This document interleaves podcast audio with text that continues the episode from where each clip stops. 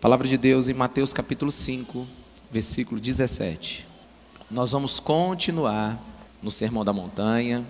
Eu, eu estou percebendo que a gente ainda está subindo a montanha, viu? a gente ainda está chegando lá. E nós teremos muitas surpresas daqui para frente. Por quê? Surpresas porque Jesus vai nos ensinar o seu estilo de vida.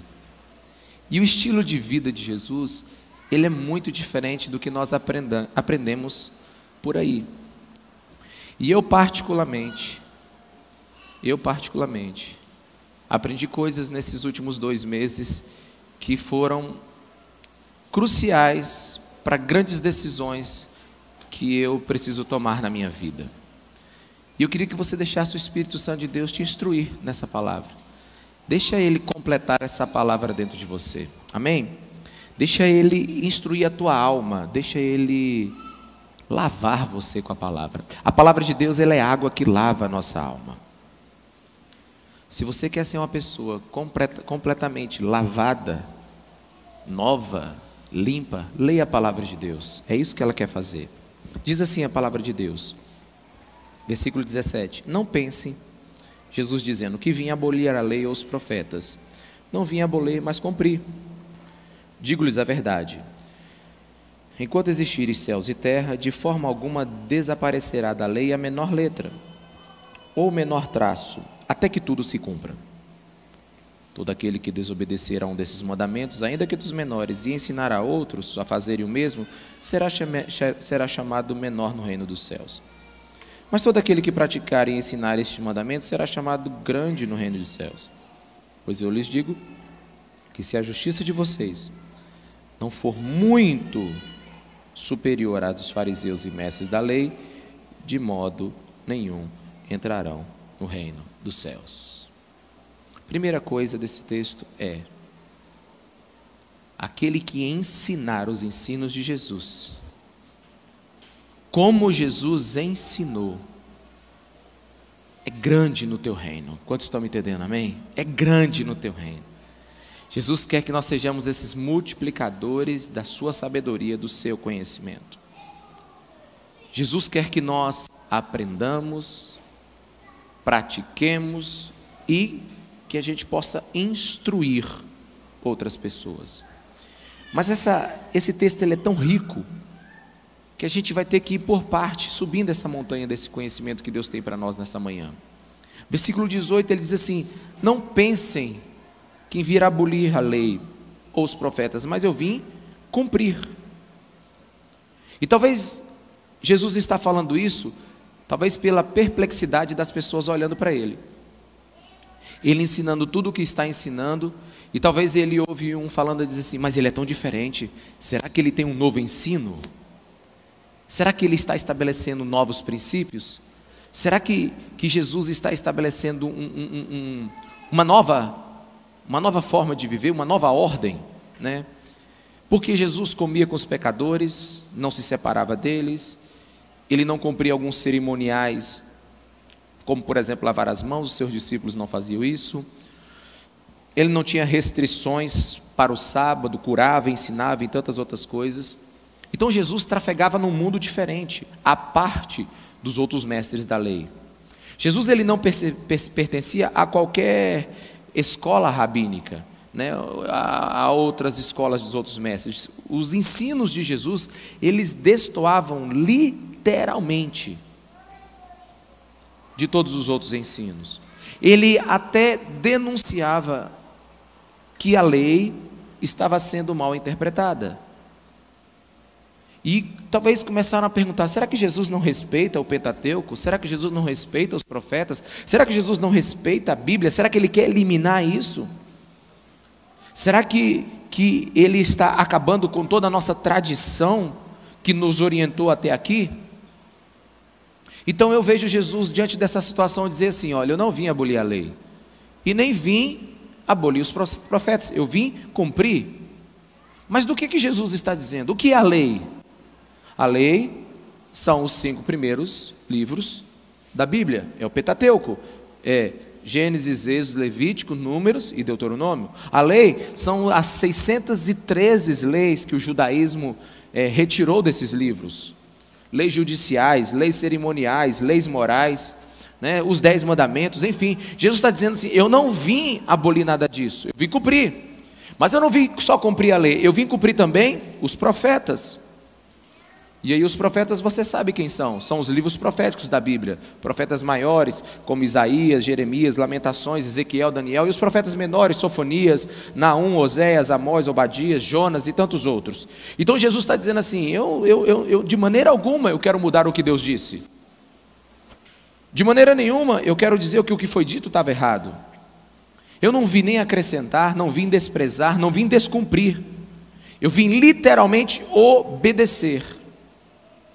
O que Jesus está dizendo é que a lei tem caráter absoluto e que os profetas falaram toda a verdade da parte de Deus. Quantos estão me entendendo? Diga amém. E, e Jesus, se você pensar comigo dentro de um ponto de vista histórico, ele é o maior de todos os judeus. Jesus é o maior de todos os judeus. Hebreus capítulo 3, versículo 13 diz assim: Jesus foi considerado digno de maior glória do que Moisés, da mesma forma que o construtor de uma casa tem mais honra do que a própria casa. A Bíblia está dizendo assim: Moisés e a lei é a casa, mas quem a construiu foi Jesus. Como é que Jesus vai desprezar a casa que ele construiu? Foi ele que narrou para Moisés toda a lei. Então, o que Jesus é para a lei é o que um construtor é para uma casa. E é responsabilidade dele tudo isso. Então, obviamente, Jesus não veio para descumprir isso. E ele reafirma isso de uma forma categórica. Ele diz no versículo é, 19: Enquanto existirem céus e terra, de forma alguma desaparecerá a lei nem a menor letra e o menor traço. O que Jesus está dizendo assim, nem o traço de um T na palavra tudo deixará de se cumprir, nem um I, nem uma vogal. Ele está dizendo que 100% do que foi escrito e que foi profetizado será cumprido. Na verdade, ele está dizendo assim: olha para o céu, olha para a terra, olha para o céu onde você vê as estrelas e olha para a terra onde você pisa. Enquanto houver céu e estrelas, a palavra de Deus permanecerá. Então, Jesus está sendo absolutamente categórico. A lei de Deus, ela é mais duradoura do que céus e terra. A lei de Deus permanecerá. Ou seja, Jesus está confirmando o Velho Testamento. Existe um erro muito grave que são as pessoas não lerem o Velho Testamento e se basearem completamente no Novo. Óbvio, o Velho Testamento foi a introdução, foi a base para nós entendermos o Novo. O apóstolo Paulo não escreveu todas as suas cartas olhando para frente, ele escreveu todas as suas cartas lendo o Velho Testamento. Foram através das profecias, foram através da lei, que houve convicção plena do apóstolo Paulo, de Pedro e tantos outros que escreveram sobre Cristo. Então Cristo é a concretização disso tudo. De verdade, Jesus está apoiando tudo o que aconteceu no Velho Testamento. Por exemplo, o proto-evangelho, o início do evangelho, aconteceu onde? Em Gênesis 3, onde, onde Deus disse: Olha, você errou, mulher, mas de ti virá aquele que pisará na cabeça da serpente. Ele estava profetizando a vinda do Cristo.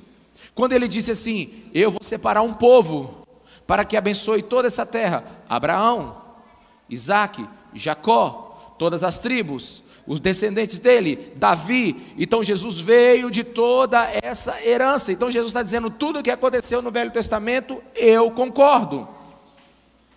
Os profetas falaram a verdade, os salmos falaram a verdade. Se você diz que não acredita no Velho Testamento, se você acha que as personagens dele são apenas uma, uma forma romântica de, de estabelecer a história do nosso Deus, nós estamos indo de conta a palavra de Jesus. Jesus, ele concorda com tudo. Mas ele não só concorda, ele veio para cumprir. E desde o nascimento de Jesus, a vida de Jesus, a morte de Jesus, a ressurreição de Jesus, é a forma como ele cumpriu todas as Escrituras. E onde é que Jesus hum, teve o seu diploma conclusivo da sua vida? Foi na cruz. Foi nela que ele recebeu toda a penalidade da lei. Talvez alguns perguntem como é que um Deus tão bom pode permitir que o seu filho sofresse tanto por causa da lei. Por mais que eu seja amoroso com meu filho, mas se tem uma lei que diz que ele vai ser punido, ele será. Jesus, ele nos substituiu na nossa punição. Jesus cumpriu tudo isso e nós precisamos entender isso. Nele estava todo o castigo que deveria ser aplicado a nós. Meus irmãos, olha para mim, Deus não retrocede no que diz. Fale para a pessoa que está do seu lado, Deus não retrocede no que diz. Pecado sempre vai ser pecado o salário dele sempre vai ser a morte. Toda desobediência tem um preço. O Evangelho nunca mudou. O que mudou é o que você precisa entender ele. Ele foi cumprido em Jesus. Cristo cumpriu a lei sendo pregado lá. Tanto que no final da sua execução, ele disse: Tetelestai, está consumado. Ele não disse é o fim. Ele está dizendo assim: está feito. Está feito. Agora é possível viver a vida que Deus deseja para vocês, porque eu acabo de cumprir a lei. É como se algo novo tivesse sendo estabelecido. O cumprimento por Jesus da lei significa que você pode cavar nessa escritura todas as promessas, todas as profecias, todos os princípios que estão na palavra de Deus, por causa de Jesus, agora você pode declarar que eles são possíveis. E o que a profecia, e o que na profecia ainda não se cumpriu, se cumprirá. Jesus, ele cumpriu toda a lei. Tudo agora é uma questão de tempo.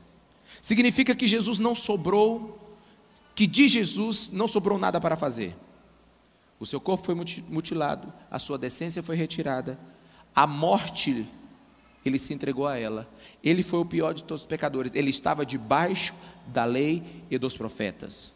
Gálatas 4,4 diz assim: Quando chegou a plenitude do tempo, Deus enviou seu filho, nascido de mulher, nascido debaixo da lei.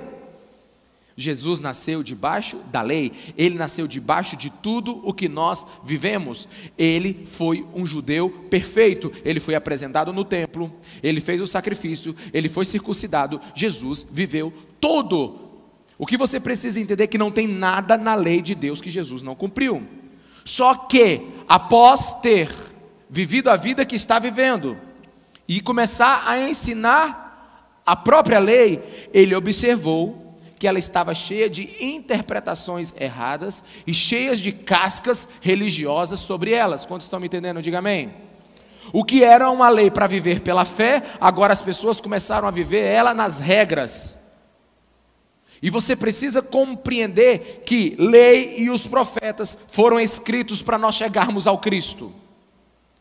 Talvez você me pergunte, pastor, por que, que 95% das suas pregações são no Novo Testamento? Por quê? Porque as leis e os profetas foram para explicar a vinda do Cristo. Nós temos inúmeros princípios para serem estudados no Velho Testamento. Você tem inúmeras ah, ah, ah, ah circunstâncias que podem lhe ensinar muitas coisas. Mas tudo isso nos levou ao novo. Nos levou última palavra de Deus sobre quem Ele é. O Testamento, o Velho Testamento fala quem Deus é, mas Jesus declara, escancara a personalidade e o caráter de Deus. Para você ter uma ideia, abra sua Bíblia em Marcos capítulo 2.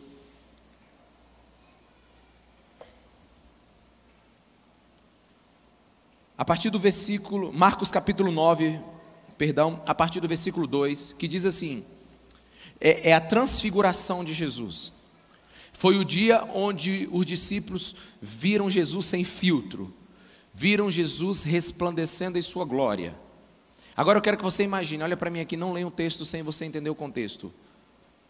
Jesus chamou os três principais discípulos seus, subiram lá no, no monte. E então agora ele resplandece em toda a tua glória. E então acontece algo sobrenatural naquele lugar. Aparece Elias e aparece Moisés. Não me perguntem mais do que isso. Quando chegar lá no céu, a gente entende tudo. O fato é, não são as circunstâncias pormenores que a gente vai querer entender aqui agora. O que nós precisamos entender é o que significa isso. Então Jesus está lá no monte, então o que acontece? Seis dias depois, Jesus levou consigo Pedro, Tiago e João até o monte, para estarem a sós. Ali, diante dos seus olhos, a aparência de Jesus foi transformada. Suas roupas ficaram brancas e resplandecentes, muito mais claras do que qualquer lavandeiro seria capaz de deixá-las. Então Elias e Moisés apareceram e começaram a falar com Jesus. Tu consegue imaginar isso? Deve ter sido muito maluco esse negócio. Né?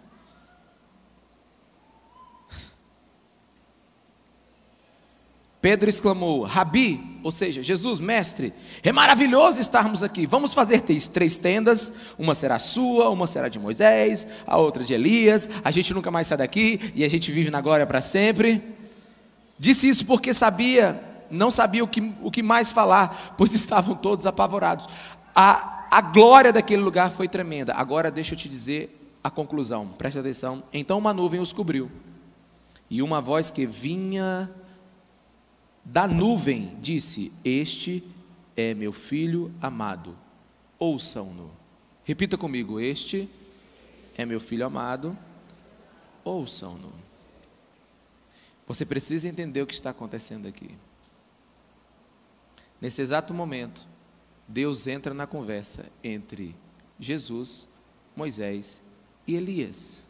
Pedro ali só está falando besteira. A conversa séria é entre os quatro. Então, Pedro está admirado com aquele trio conversando. E se você estudar um pouquinho de teologia, você vai saber que Moisés representa a lei e Elias representa os profetas. Agora está Jesus conversando com a lei e Jesus conversando com os profetas. Aí vem Deus e diz assim: Olha, eu gosto desse rapaz demais aí, ó. Esse meu filho é incrível. Ouçam-no. Preste atenção. Você precisa entender isso. Deus fala para a lei. Ouça o que ele tem a dizer sobre você. Deus fala para os profetas, ele vai interpretar corretamente o que vocês disseram. Ou seja, Deus falou, daqui para frente, ouçam o Filho de Deus, ouçam o meu Filho. Eu não estou desmerecendo os profetas, nem a eficácia da lei, mas daqui para frente a verdade a ser ouvida é a de Jesus Cristo de Nazaré.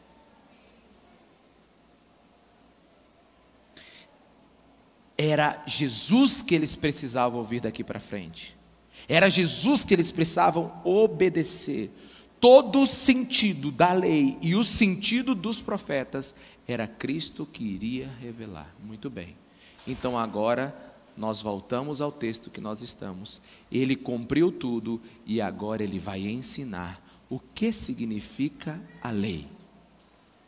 Algo estava muito errado na forma como a lei estava sendo ensinada. Versículo 20. Aí ele diz algo que é simplesmente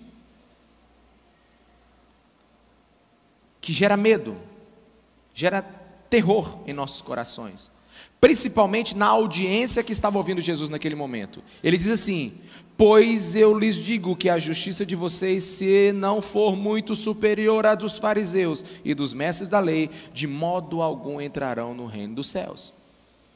Então agora ele chega e diz o seguinte: vocês que estão me ouvindo, se a justiça de vocês não forem muito acima dos fariseus e dos mestres da lei, eu quero te dizer que vocês nunca entrarão no reino dos céus. Você não está entendendo o que ele está dizendo. Jesus está dizendo assim: olha, vocês sabem quem são os fariseus? São os separatistas, são aquele povo que fica separado a vida inteira para viver uma vida cerimonial, absoluta, radical, para agradar a Deus. Eles não fazem outra coisa. É o povo que obedece 613 regras todos os dias. É um povo que qualquer um que olhasse para eles dizia assim: nunca eu serei igual a eles. Agora Jesus chega e diz assim: mas também tem que ser acima dos escribas. Escribas são os mestres, aqueles que dedicam a sua vida inteira para estudar a lei. Qualquer pessoa que estivesse ouvindo Jesus ali facilmente diria: Eu não tenho a menor chance de ser salvo.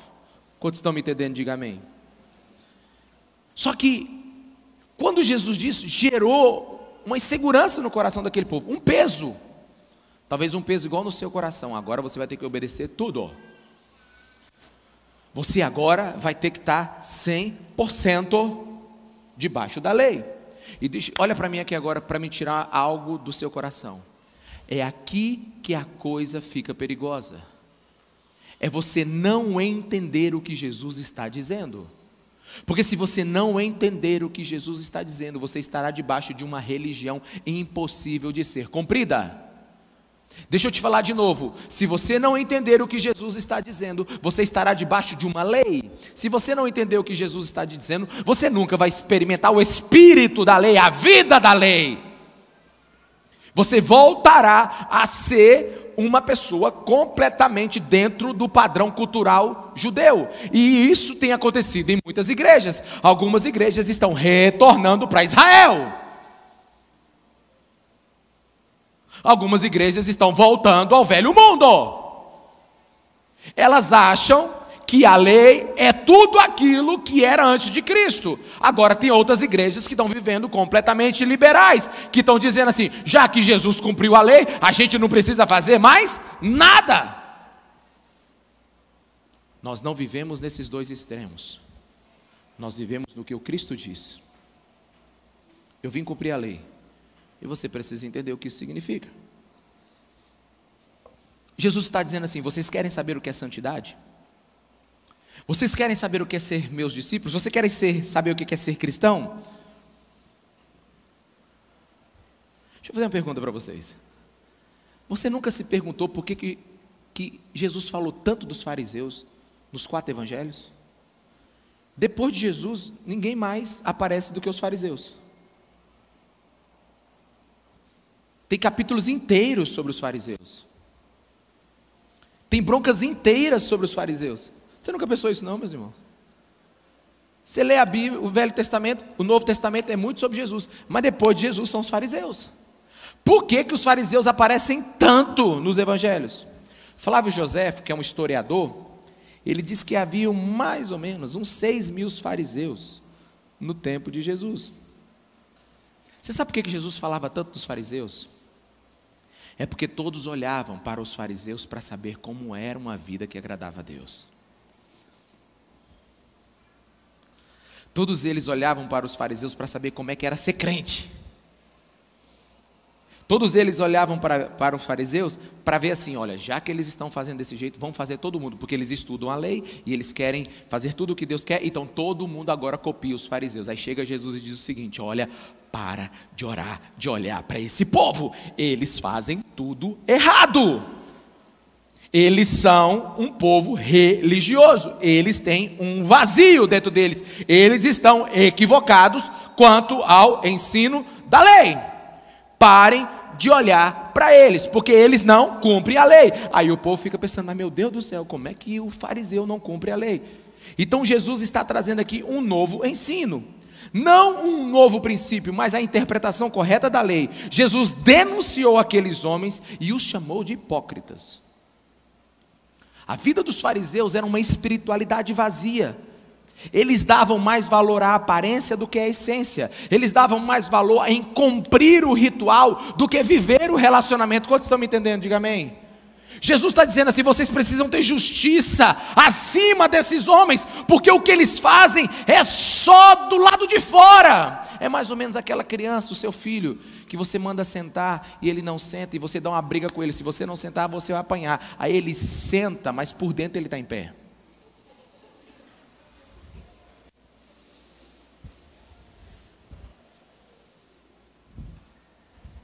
Ou quando a sua mãe te pediu para fazer uma coisa, você eu vou, mas você não quer ir, mas vai. Mas no fundo você não quer. Ou seja, você não foi para Deus. Não, mas o que valeu foi a obediência, irmãos. Deixa eu lhe dizer uma coisa. O que Jesus está atacando aqui é o fazer por fazer. Sabe, aspectos cerimoniais, aquele povo, é, os seus filactérios, as suas roupas eram grandes, eles eram, né, as calças compridas, as saias lá embaixo, sabe, os mantos, os apetrechos, eles pareciam mais ou menos arcanjos andando naquele lugar, mas por dentro eles estavam podres, porque tudo aquilo eles faziam somente para que as pessoas vissem. Quantos estão me entendendo? Diga amém, meus irmãos leis sem qualquer misericórdia, leis sem qualquer amor, fazer por fazer e não fazer para Deus, fazer para serem vistos. Eles eles se sentiam realizados se apenas cumprisse as suas obrigações religiosas. Sim, nós já fomos ao culto, tudo está ok. Vamos fazer o que quiser agora cumprimos a nossa parte. Sim, nós já fomos no culto sábado, então por que ir no domingo? Já cumprimos o ritual diário, semanal? Nossa, eu já li dois versículos da Bíblia hoje, já está sobrecarregado já de espiritualidade. Eu ajudei um pobre, então significa agora que eu posso até pecar. Eles substituíam as coisas pelos fazeres. Ou seja, eles enchiam o seu ego de execuções religiosas ao ponto de acharem que Deus já estava gostando deles.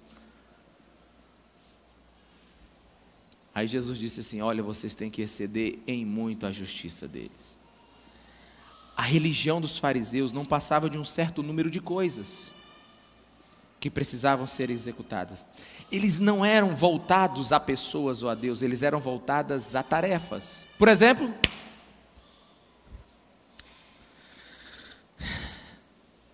eu tenho que tocar na igreja, eu tenho que pregar na igreja, eu tenho que servir na igreja. Tudo na sua vida agora gira em torno de uma execução de algo. Você ora por causa disso? Cuidado. Você se consagra por causa disso? Você chega no horário por causa disso? Você faz tudo por causa disso, mas no dia que você não estiver na escala, no dia, aliás, no dia que você for retirada da escala, irmão, nós estamos querendo dar umas férias coletivas, só semestre que vem você vai fazer alguma coisa. Ele, aí ele dizia agora, porque retirou dele as execuções religiosas, ele não tem relacionamento para quem ele faz.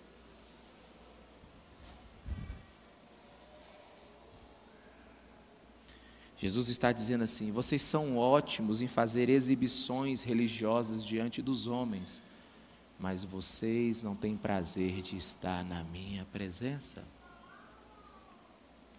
Coloca para mim Mateus 6,1 aí, por favor. Esse eu quero ler com vocês. Tenham o cuidado de não praticar suas obras de justiça diante dos outros para serem vistos por eles. Eu gosto muito do, do, do da, da ênfase ali em obras de justiça. Tipo assim, tenham cuidado de praticar aquilo que vocês acham que são obras de justiça diante dos outros para serem vistos. Irmãos, nós, mas espera aí, pastor, vamos, vamos, vamos, vamos, vamos encaixar as coisas aqui, porque nós somos um povo inteligente.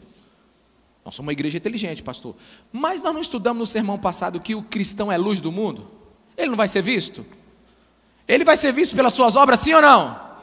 Sim ou não, igreja? Sim, um cristão é impossível dele não ser visto. Só que aqui a questão é para que outros possam ver. Quantos pegaram essa daí? Para que outros possam ver. Passa aí o versículo para mim. Se fizerem isso, vocês não terão nenhuma recompensa no Pai Celestial. Por que, que não tem recompensa no Pai Celestial? Por quê? Porque não fez para o Pai, fez para que outros possam ver. Você vem com a tua família linda, maravilhosa, todo mundo com a roupa de ver Deus de domingo. Vem para a igreja, bota teu filho na escola, chega depois, anota a mensagem, e quando alguém te pergunta, você está vindo de onde? Eu estou vindo da igreja. O que, que isso significa? Para que os outros possam ver, ou você veio para encontrar, ter uma experiência, ou você veio porque Cristo te atraiu.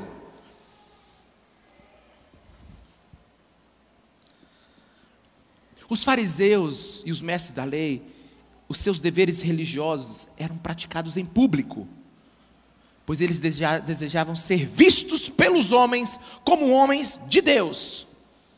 E Jesus está dizendo: pare de ostentar sua espiritualidade, pare de ostentar sua piedade. Doeu não, irmão, você não? Semana doeu demais em mim. Eu falei, Jesus, pega o bisturi e faz a operação mesmo.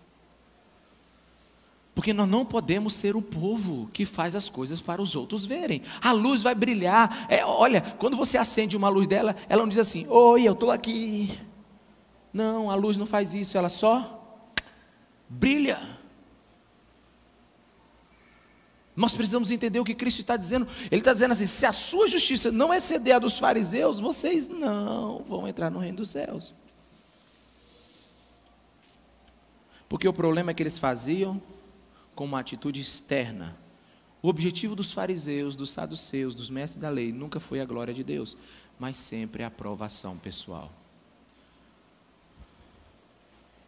Fale para a pessoa que está do seu lado: a aprovação pessoal apodrece as obras de justiça. Você só dá porque quer que as pessoas vejam que você deu.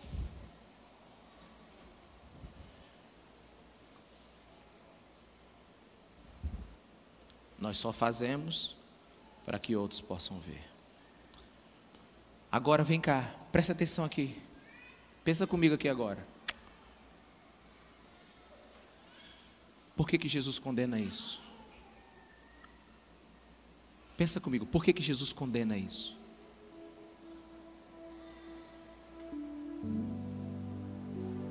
Porque você não é o experimentar da vida de Deus você só vai alimentar o seu ego. Você não vai dar lugar para fazer por gratidão, você só vai fazer por obrigação. Você nunca vai ser honesto diante de Deus para mostrar o seu lado ruim, mas sempre você vai fazer as coisas boas para esconder o seu lado e ninguém pode conhecer. Você não vai experimentar a lei. A lei do amor. Porque a Bíblia diz que o cumprimento da lei é o que? É o amor.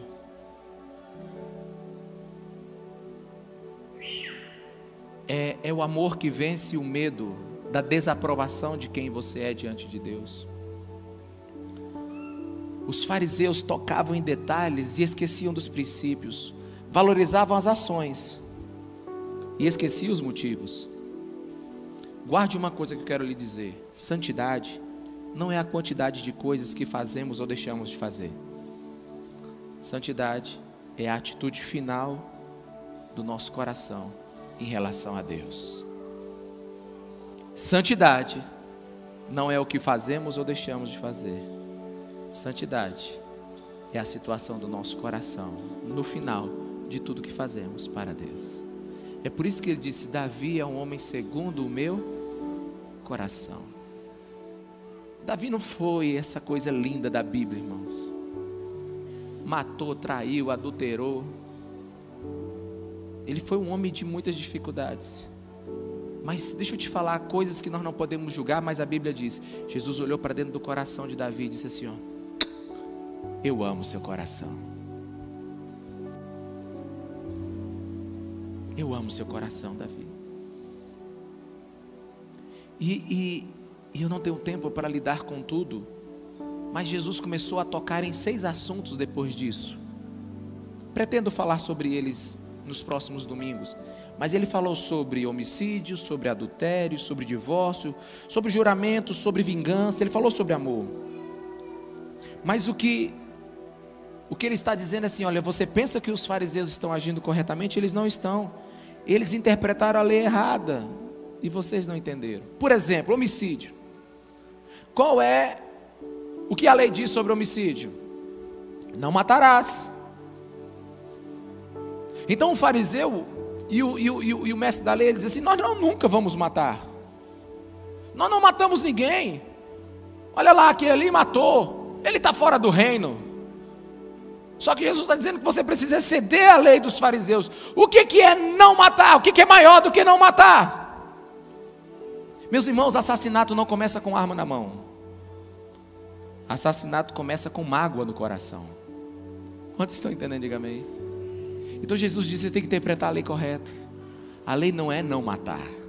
A lei é perdoar logo no começo. A lei não é para evitar o mal, a lei é para gerar a vida.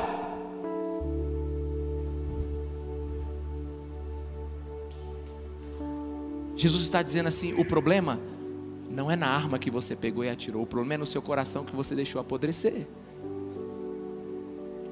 Antes da ação externa, tem uma internalização da raiva.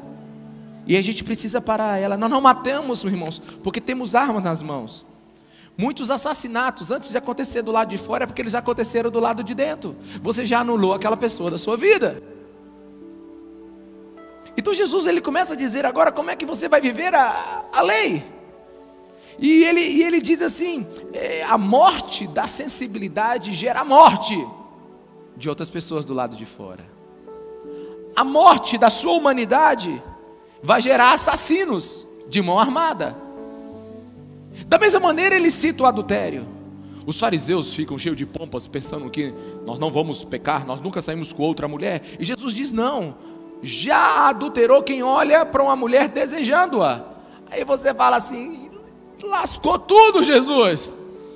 Como é que a gente pode ter a justiça a excedida dos fariseus? Sabe por quê? Porque os fariseus, eles, eles se achavam bons, pensando que somente em não adulterar, tudo estava bem. Mas Jesus está dizendo assim: amigo, presta atenção. Começa a ficar preocupado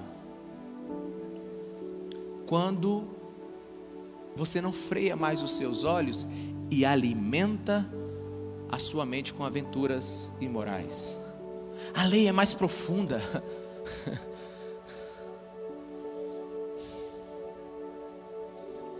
O adultério não, não acontece porque você leva uma pessoa para a cama. O adultério acontece quando você consulta mentalmente a sua cabeça com o que você quer fazer com aquela mulher, com aquele homem. Quantos estão me entendendo, irmãos? Diga amém. Jesus, obviamente, não está avaliando a gravidade das situações. Há uma diferença de você levar uma mulher e um homem para a cama e de pensar de estar na cama com ele ou com ela. Mas o ponto aqui não é a gravidade, o ponto aqui é que é a mesma espécie é adultério. Então os fariseus se gabam por não consumarem o adultério, mas não freiam seus olhares e nem as suas aventuras. Deixa eu falar algo que você precisa entender no espírito.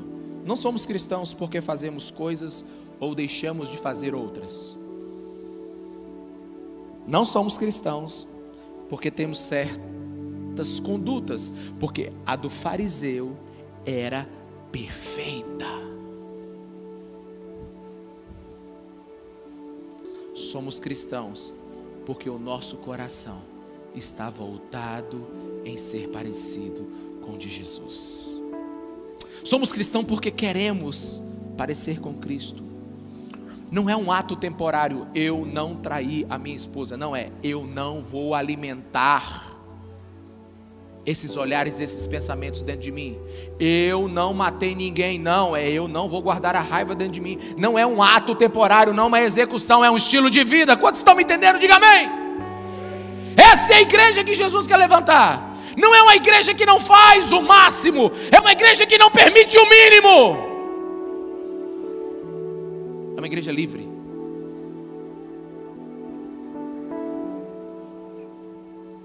Mas deixa eu usar um exemplo aqui. A Bíblia diz, lá em Lucas 18, versículo 9, que duas pessoas foram orar. Jesus conta uma parábola.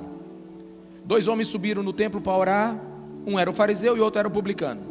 O fariseu em pé orava assim, no seu íntimo, no seu íntimo: Deus, eu te agradeço, porque não sou como esses outros homens, ladrões, corruptos, adúlteros, e nem mesmo como esse publicano aqui, ó, jejuo duas vezes, só para você entender. No Velho Testamento nunca teve essa ordem de jejuar duas vezes, muito menos na semana.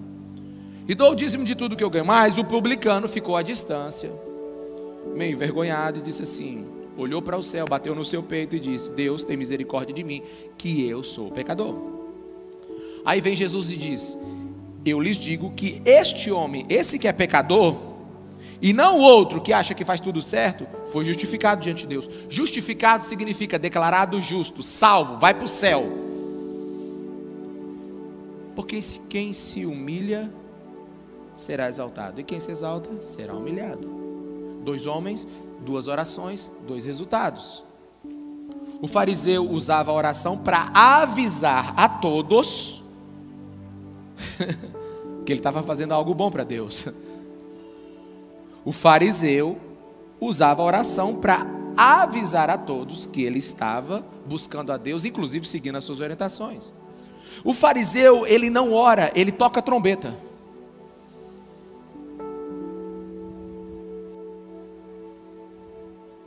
Nós, daqui da igreja, não pertencemos àquele povo do outro lado da rua. Que Deus tenha misericórdia daqueles que não são como nós. A roupa que nós vestimos, você já viu? Olha como é que aquela pessoa entrou aqui. Precisa da graça de Deus sobre a vida dela. Ela tem 3 quilos de tatuagem só no braço direito.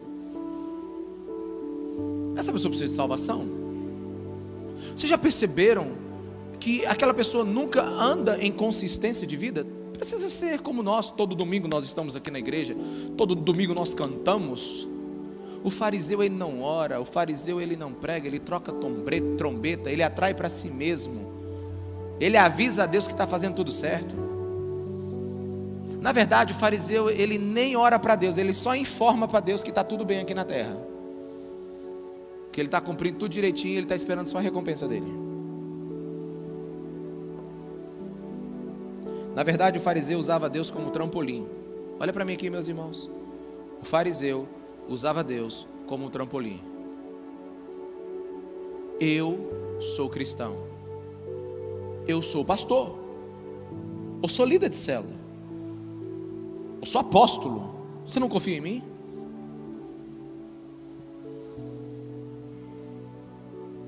Você sabe quem eu sou? E declarava isso em voz alta. Aí vem o publicano. Ele, ele, a primeira coisa que ele diz é que ele não vale nada.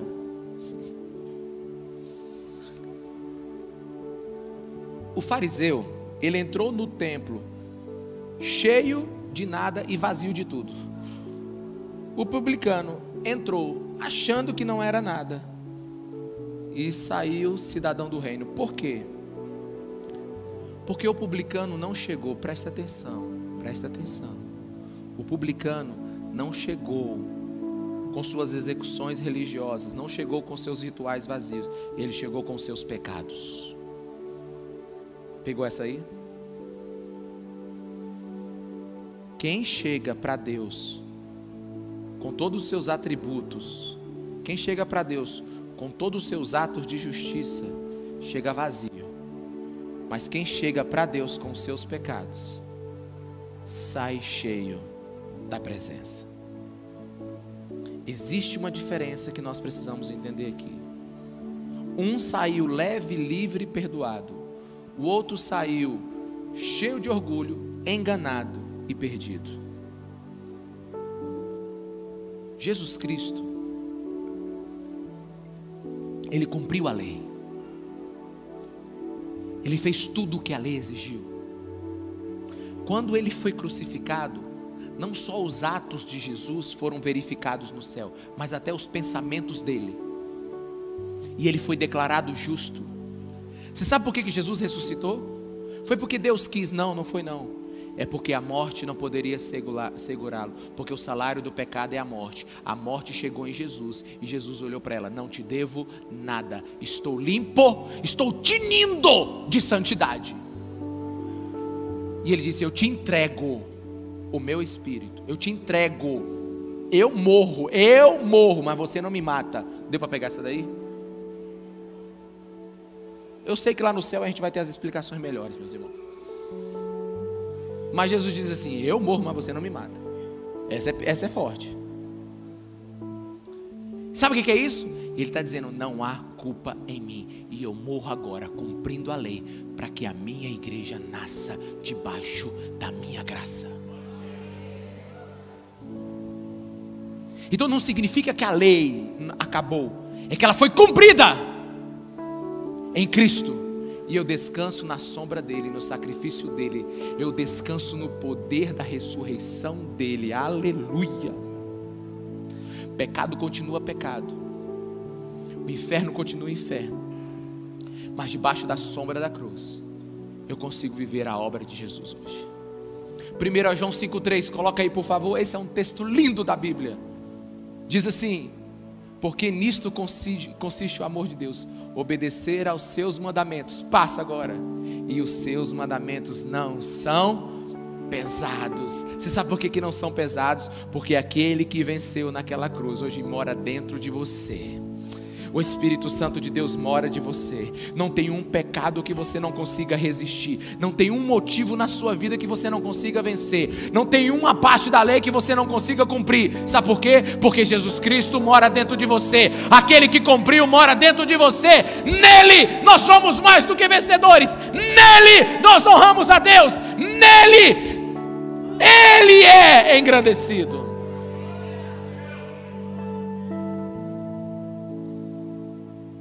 Letra mata, mas o espírito, ele vivifica.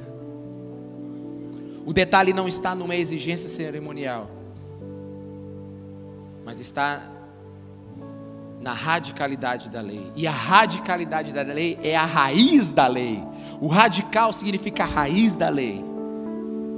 Meu irmão, aí você está falando assim, pastor, como é que isso pode ser leve? Pode ser leve, sabe por quê? Olha para mim aqui é muito mais fácil você lidar com o pecado no estágio embrionário do, do, do, que depois ter que resistir a uma opção de ter que controlar a sua mão com uma arma na mão. Quantos estão me entendendo? É muito mais fácil você perdoar alguém logo no começo do que alimentar o ódio. É muito mais fácil você ser fiel à sua esposa, ao seu esposo, confessando o, o pecado da tentação aqui agora, sabe? Matando isso na, na, no estágio embrionário do que depois você ter que, ter que desistir disso na frente do motel. Quantos estão me entendendo? Diga amém. Jesus está nos ensinando uma vida leve. Antes das coisas se tornarem grandes, pesadas e irresistíveis, Ele está dizendo: Olha, muda o teu coração, deixa eu mudar teu coração. Há muitos meses atrás, antes de começar a nova aliança, Esperança, o Senhor me falou o seguinte: Ricardo, não tente mudar 50 coisas, mude apenas o coração.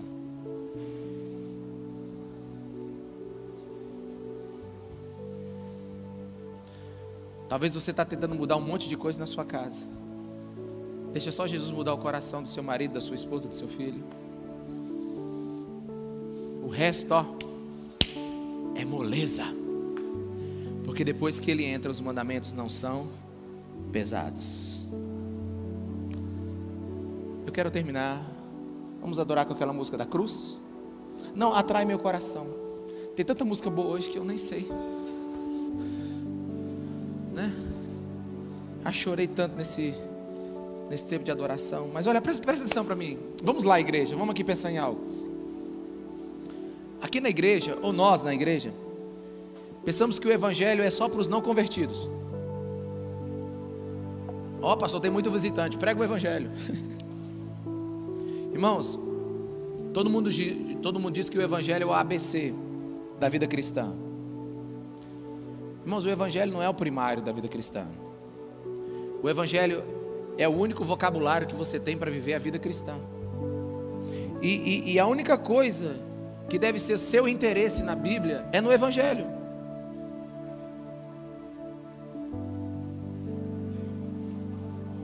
O maior problema hoje do Evangelho Não os que são contra ele, são os que não entenderam ele e querem vivê-lo. O maior problema do Evangelho não são aqueles que dizem eu não acredito em Jesus, são aqueles que acreditam em Jesus, mas não conhecem o Evangelho. Não conhecem a leveza de viver para Jesus. Não conhecem a alegria daquele que cumpriu toda a lei e hoje a gente pode adorá-lo. O que, que o Evangelho vai nos ensinar? Eu, eu ouvi uma, uma história agora, ontem conversando com o pastor Ribinho, ele vai estar conosco no dia 20, no dia 30, né? E ele me contou uma história para explicar a graça de Deus. Eu achei maravilhosa. Ele disse assim: um criminoso foi pego e foi condenado à morte. Aí todos começaram a mandar cartas para o criminoso, para o governador. Governador, dá uma chance para ele. Ele tem filhos, tal, tem uma esposa. Presta atenção aqui. Aí, o governador então coloca uma roupa de sacerdote.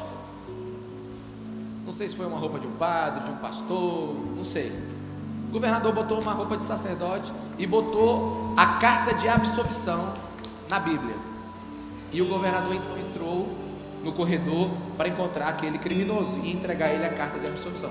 Na hora que o governador entrou, ele começou a xingar, ele começou a dizer: Não vem aqui, eu não tenho nada para te ouvir. E ele, ele, e ele tocou o terror.